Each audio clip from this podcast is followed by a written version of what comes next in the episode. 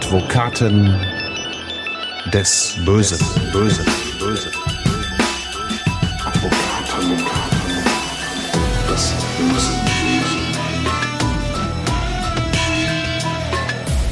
Herzlich willkommen zu Advokaten des Bösen, ein True Crime Podcast, in dem Strafverteidiger ihre eigenen wahren Fälle erzählen. Mein Name ist Simone Danisch, ich bin Journalistin, Radiomoderatorin und True Crime Fan und diesmal ist wieder Hans Reiner zurück im Podcaststudio. Hallo. Ja, hallo Simone. Schon beim letzten Mal haben wir mit dir eine regelrechte Zeitreise gemacht. Da ging es in der Akte, die wir geöffnet haben, an den Anfang deiner Karriere und heute geht es auch wieder einige Jahre in die Vergangenheit, genau genommen 23 Jahre. Es geht zurück an den 3. März 1999. Das ist bei mir so lange her, da wurde gerade besprochen, an welche weiterführende Schule das Kind denn ab Sommer gehen soll. Für Peter sollte es ein Tag werden, der ihm endlich Genugtuung gibt. Er sitzt schon seit Stunden in einem Leihwagen auf dem Parkplatz des Augusta Krankenhauses in Bochum. Er hat das Auto nicht zufällig geparkt, sondern neben einem silbernen BMW. Der gehört Professor Dr. Karl Bremer, Chefarzt der Onkologie. Bremer geht nach einer Zwölf-Stunden-Schicht zu seinem Auto, dreht Peter den Rücken zu, während er etwas in seinen Wagen packt. Da kurbelt Peter das Fenster runter, hält eine Pistole raus und drückt dreimal ab. Der Chefarzt wankt, geht aber nicht zu Boden. Peter flüchtet, gibt Gas, fährt davon und das ist wirklich eine unfassbare Tat. Du, Hans, wirst später Peters Strafverteidiger. Aber wir wollen bei dieser Geschichte von Krankheit, Einsamkeit und Rache mal an den Anfang springen. Peter ist mit Gabriele verheiratet, seit 40 Jahren inzwischen schon. Der 68-jährige gelernte Schmied hatte geackert und gelitten, geackert unter Tage im Bergbau, gelitten, weil seine Frau in der ersehnten Rente an Lungenkrebs erkrankt ist. Und es beginnt eine Leidensgeschichte für dieses Ehepaar. Hans, wie hat Peter dir diese Leidensgeschichte denn geschildert? Ja, die ganze Entwicklung ist so voller Tragik und Dramatik. Mhm. Ähm, Peter hat sehr unter der ganzen Sache gelitten, weil er seine Frau als sein Ein und alles sah, letztendlich das, was ihm in seinem Leben zuletzt geblieben ist. Er hat es auch nicht einfach, harte Kindheit, Bergarbeiter und war wirklich auf seine Frau nahezu fixiert. Mhm. Seine Frau bekam dann die schwere Lungenkrebserkrankung und man wusste zunächst nicht, wie geht man damit um? Welche Heilmethoden sind die richtigen jetzt? Man hat überlegt, alternative Methoden sind vielleicht gut. Ähm, alles funktionierte nicht. Und mhm. daraufhin wandten sich dann beide an den Professor Bremer, der als Kapazität bekannt war. Mhm. Der schlug dann allerdings eine Behandlungsmethode vor in Form einer Chemotherapie. Mhm. Letztendlich mit der Begründung, da haben Sie Chancen, dass es heilt, vielleicht von 20 Prozent oder 15 Prozent, ist immerhin eine Chance, die Sie wahrnehmen müssen. Äh, bei den alternativen Konzepten sind die Chancen wesentlich geringer. Mhm. So, dann haben sich eben beide für dieses Konzept entschieden. Chemotherapie. Das funktionierte auch zunächst. Mhm. Die Ehefrau ist dann aus dem Krankenhaus entlassen worden und einige Zeit später stellten sich dann wieder Probleme ein. Sie hatte starke Schmerzen bekommen. Letztendlich musste sogar ein Notarzt gerufen werden. Mhm. Sie wurde dann per Notarzt stationär wieder aufgenommen und nach gar nicht so langer Zeit war sie tot. Mhm. Das löste dann eine Reaktion bei ihrem Ehemann, dem Peter, aus, die einfach völlig unüberlegt war die letztendlich schon fast wahnhafte Züge trug, denn er machte den Professor Bremer und den Notarzt für den Tod der Frau verantwortlich. Ja, genau. Vor allem auch den äh, Professor Bremer, weil er ja durch den auch viel Zurückweisung erfahren hat. Du hast ja von den alternativen Therapien äh, genau. erzählt. In die hat sich Peter ja regelrecht verrannt. Er ja. hat da recherchiert. Ja, ne? er hat recherchiert. Damals gab es noch kein Google, da gab es noch nicht das Internet, wie wir das heute kennen. Aber er hat sich sachkundig gemacht durch herkömmliche Literatur, Büchereien aufgesucht, Zeitungen gewälzt und kam zu dem Ergebnis, Mensch, diese Chemotherapie ist eigentlich falsch. Ich hätte was anderes gemacht. Warum hat er uns nicht die Alternativen aufgezeigt? Mhm. Das hat er nicht gemacht. Er ist schuld am Tod meiner Frau. Er muss dafür büßen. Er muss sterben. Das war seine Idee er hat ja nicht nur ähm, diese Alternativen nicht wahrgenommen, dieser Chefarzt, sondern er hat ja sogar gesagt, das wäre kompletter Humbug. Also er hat ihm da komplett alles irgendwie in Abrede gestellt. Genau, genau. Mhm. Er hat ihn letztendlich äh, vorgeführt als, als ein Schwätzer, der mhm. irgendwelche Dinge da an seiner Frau ähm, ausprobieren will, die absolut nicht zielführend sind und völliger Quatsch sind. Mhm aus medizinischer Sicht wird der Chef das auch recht gehabt haben. Mhm. Nur bei Peter in seiner Gedankenwelt kam das einfach nicht an. Vielleicht ist es ihm auch nicht ausreichend genug erklärt worden. Mhm. Manche brauchen ja auch ausufernde Erklärungen, müssen das verstehen, was da abläuft. Was ist das überhaupt, eine Chemotherapie? Und was sind die Alternativen? Ist das Voodoo-Zauber? Wird da so ein bisschen mit, mit, mit einem Zauberstab über einen drüber gewischt oder, oder Hand auflegen? Ähm, da weiß jeder, dass das nicht passieren darf und dass das auch nicht funktionieren kann. Ja, der Tod seiner Frau, die Zurückweisung des Chefarztes, das Gefühl, nicht ernst genommen worden zu sein und dass seiner geliebten Frau nicht optimal geholfen wurde, das alles zusammen mündet eben in Peters Kopf in einem Racheplan, du hast es ja angedeutet. Er schreibt eine Racheliste und ganz obendrauf der Notarzt, der Gabriele damals nach dem Krampfanfall versorgt hat erstmal und äh, der sie damals ins Krankenhaus gebracht hatte. Den hat Peter regelrecht terrorisiert, ne? Ja, den hat er, dem hat er nachgestellt, den hat er Tag und Nacht angerufen, hat ihm Briefe geschrieben. Äh, der arme Mann, der wusste nicht mehr ein noch aus. Äh, es gab ja auch keinen Schutz gegen so ein, ein Vorgehen. Mhm. Ne, das ist ja kein Grund, jemanden einzusperren und zu verhaften. Mhm. Das ist immer das Problem. Äh, heute ist Stalking strafbar, war aber damals Stimmt. noch nicht. Ne? Ja, Da- damals immer noch im Jahr 1999. Genau, ne? Da, da, die, die Zeiten waren anders und die Uhren gingen auch noch anders. Mhm. Den hat er dann irgendwann in Ruhe gelassen, weil er gemerkt hat, der reagiert nicht mehr. Ich glaube, der ist auch umgezogen, ist weggezogen, Mhm. Ja, hat, ich sich, hat dann das Weite gesucht. Ja, und dann nahm er sich den nächsten auf der Liste vor. Und da sagte er dann, das ist ja eigentlich derjenige, der alles verschuldet hat. Das ist der Professor. Mhm, ja, da stand dann Chefarzt Professor Dr. Karl Bremer auf der Liste. Der Arzt, der Peter nicht ernst nehmen wollte und Gabriele nicht helfen konnte aus seiner Sicht. Den nimmt sich Peter jetzt also als nächstes vor und folgt ihm auch auf Schritt und Tritt, wie schon bei dem Notarzt. Was weißt du denn darüber, Hans? Wie ist er so in den Tagen vor dem Anschlag, sag ich mal, vorgegangen? Ja, er hat Telefonterror ausgeübt, äh, ist ihm, hat ihm auch nachgestellt, man kann das im Grunde auch als Stalking bezeichnen, ne? hat ihm, hat, ist ihm aufgelauert, hat ihn einfach angesprochen, äh, jedenfalls Dinge gemacht, die ihm einfach auch nicht zustanden. Mm, In letzter Konsequenz merkt er aber auch, das fruchtet einfach nicht, das prallt an dem ab. Also muss ich was ganz anderes machen. Und eigentlich meinen Plan durchziehen, den ich von Anfang an vorhatte, er muss sterben. Also hat er dann eine Pistole gekauft und dann kommt es zu der Szene, die ich am Anfang der Folge beschrieben habe. Bremer erleidet schwere Verletzungen dabei. Ein Schuss geht Richtung Kopf, einer äh, durchschlägt den Bauch, einer bleibt im Beckenknochen stecken. Bremers linkes Becken und das halbe Bein werden später taub bleiben, aber er überlebt dank einer Not-OP. Und wie geht's weiter mit Peter?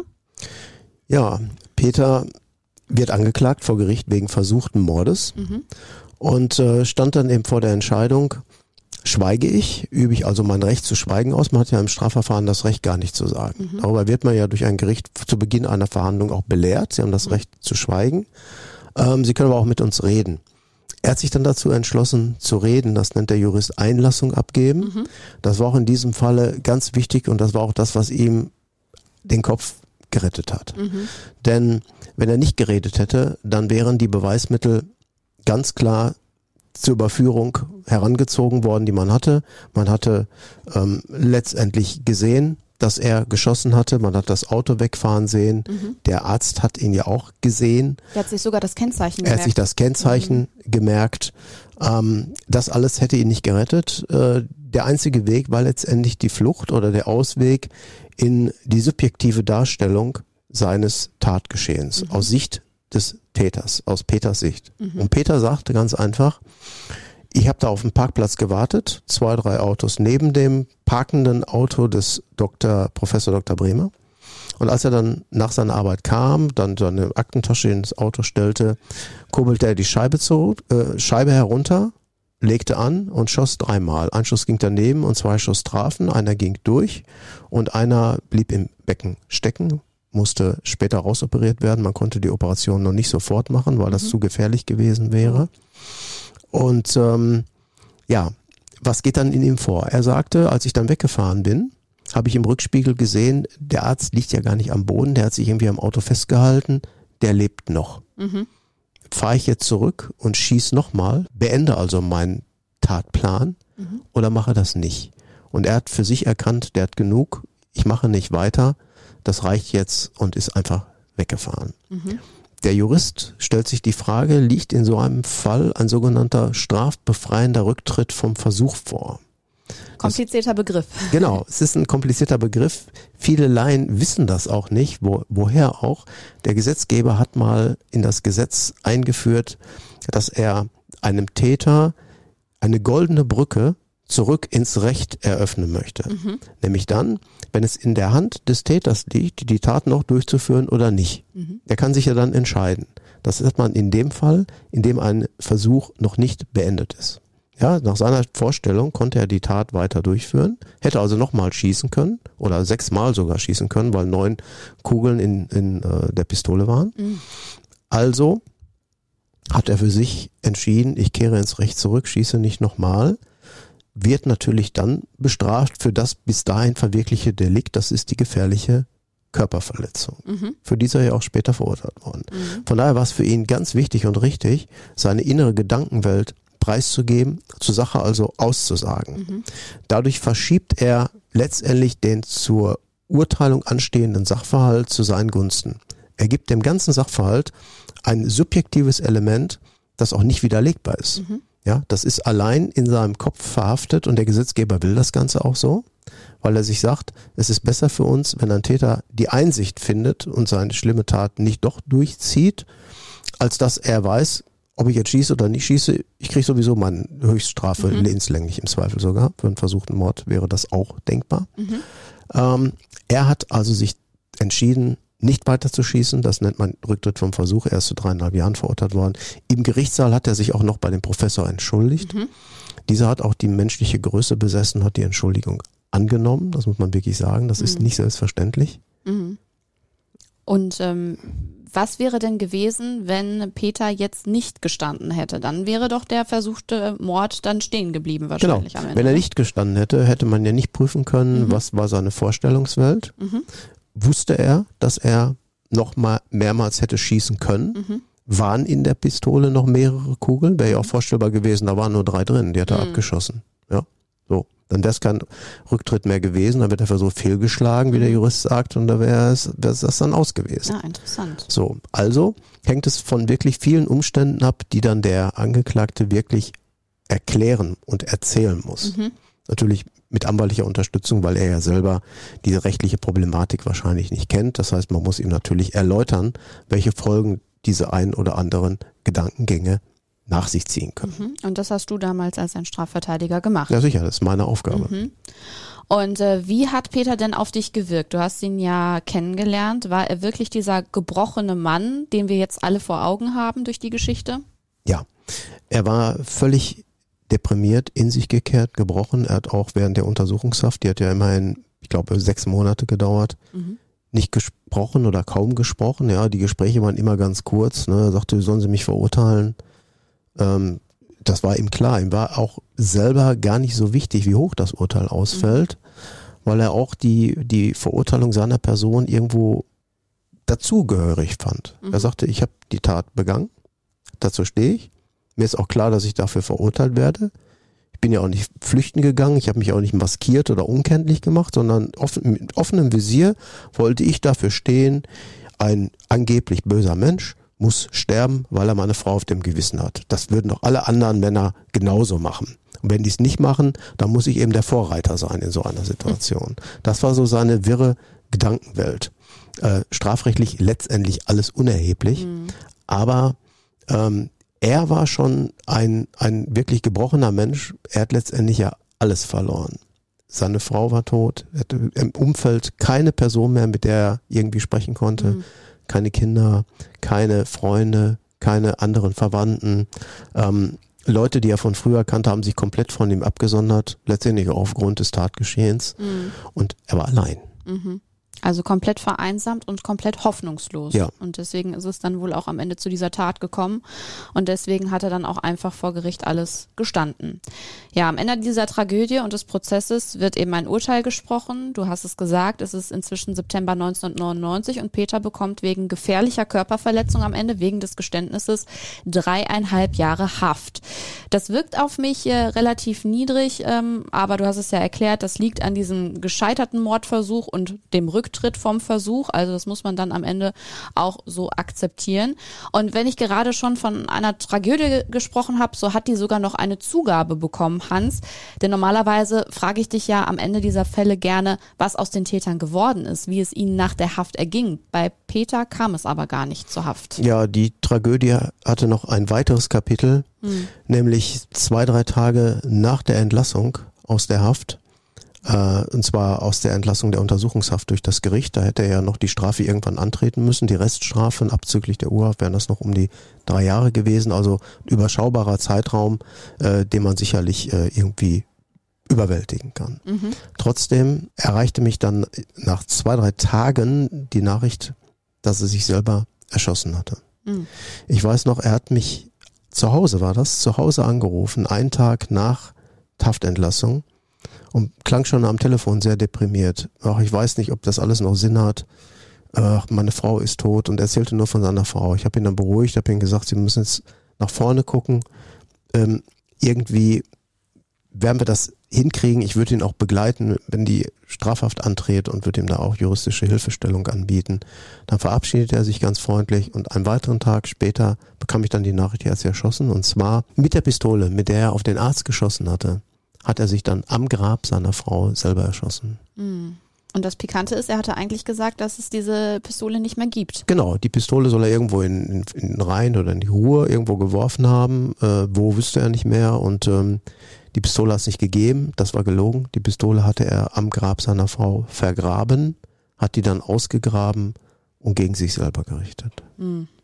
Ähm, wenn du auf dieses letzte Telefonat zurückblickst, ähm, jetzt sind natürlich auch viele Jahre vergangen, denkst du, dass man da vielleicht noch hätte was machen können, ob dass man äh, Peter noch irgendwie hätte aufhalten können? Machst du dir da irgendwie Vorwürfe?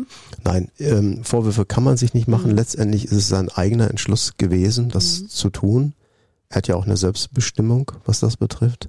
Andererseits war das aber auch im Telefonat nicht erkennbar. Mhm. Ne, er war fertig, aber er war genauso, die, das letzte halbe Jahr war er eigentlich immer so. Mhm. Ich hatte nur die Hoffnung, Mensch, der wird jetzt aus der Haft entlassen. Jetzt kann er wieder Hoffnung schöpfen. Irgendwie geht das Leben für mich noch weiter. Auch wenn ich die Strafe verbüßen muss, da kann ich vielleicht irgendwann in den offenen Vollzug oder ich kriege eine vorzeitige Entlassung bei guter Führung. All diese Dinge standen ja im Raume. Und ähm, ich dachte, er wäre jetzt auf einem guten Weg. Das wäre so der Kick, der Anschub, den er noch brauchte. War aber ein Irrtum. Da war wohl keine Hoffnung mehr vorhanden. Professor Dr. Karl Bremer musste übrigens 2003 aufgrund seiner Beschwerden in den vorzeitigen Ruhestand gehen, ist aber weiter im Förderverein für Krebserkrankte des Augusta Krankenhauses in Bochum aktiv. Die Erinnerungen an den 3. März 1999 bleiben natürlich für immer. Er hat danach auch Interviews in der Lokalpresse dazu gegeben, weil der Tattag sich so präsent in seinen Kopf eingebrannt hat. Das kann man sich ja auch vorstellen. Ist auf jeden Fall ein sehr trauriger Fall, Hans, den du uns da ja. mitgebracht hast und der dich wahrscheinlich auch bis heute noch mitnimmt. Ja, das, äh, es gibt Fälle, die vergisst man nicht. Dazu gehört dieser auch der ist was Besonderes, weil ich immer noch den, den alten Mann vor mir habe. Mhm. Sein Gesicht vor mir habe, wie er war, wie er gesprochen hat, seine Gestiken, seine Mimiken, seine Trauer, mhm. die eigentlich immer begleitet war. Er hatte immer, immer ein trauriges Gesicht die ganze Zeit. Ähm, das hat jegliche Situation und jegliches Gespräch auch beherrscht. Mhm. Dass er dazu fähig war, auf den Arzt zu schießen, zeigt natürlich auch, dass es in ihm unwahrscheinlich brodelte. Das war die Fassade von außen, die Trauer, aber innen drin drängte alles zur Explosion. Mhm. Ja, er wollte, er wollte etwas machen, letztendlich, um posthum für seine Frau noch irgendetwas zu tun, ein Zeichen zu setzen. Ist ihm aus seiner Sicht auch gelungen. Und das war vielleicht auch mit einer Entscheidung, jetzt gehe ich zu meiner Frau. Mhm. Jetzt erschieße ich mich, dann sind wir beide tot. Mhm. Was soll ich noch hier? Mein Leben ist ohne meine Frau sinnlos. Ja, ich kann dem Leben nichts mehr abgewinnen und ähm, dann gehe ich halt zu ihr. Mhm. Das werden seine Gedanken gewesen sein.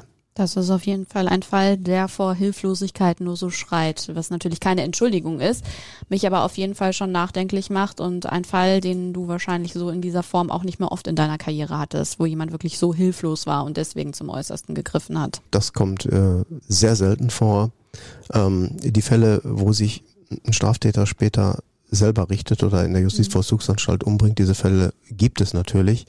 Das sind aber meistens die Fälle, wo dann Selbstmitleid zutage tritt, wo man einfach Angst hat vor der Strafe, vor der Zukunft und das alles nicht mehr will. Mhm. Äh, oder indem man einfach andere Motive noch her heranzieht, Lebensüberdruss, Lebensmüdigkeit, all diese mhm. Dinge. Mhm. Ja, das kommt vor. Das ist aber auch nichts, nichts Weltbewegendes. Das mhm. gehört eigentlich auch zum Alltag in deutschen Gefängnissen.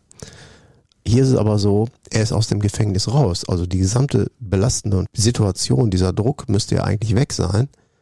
und das genau das Gegenteil entsteht. Mhm. Der Druck ist weiterhin. Strafe als solche ist keine Lösung in diesem Fall Mhm. gewesen. Ja, man stellt sich ja immer die Frage, kann Strafe wirklich Unrecht sühnen? Mhm.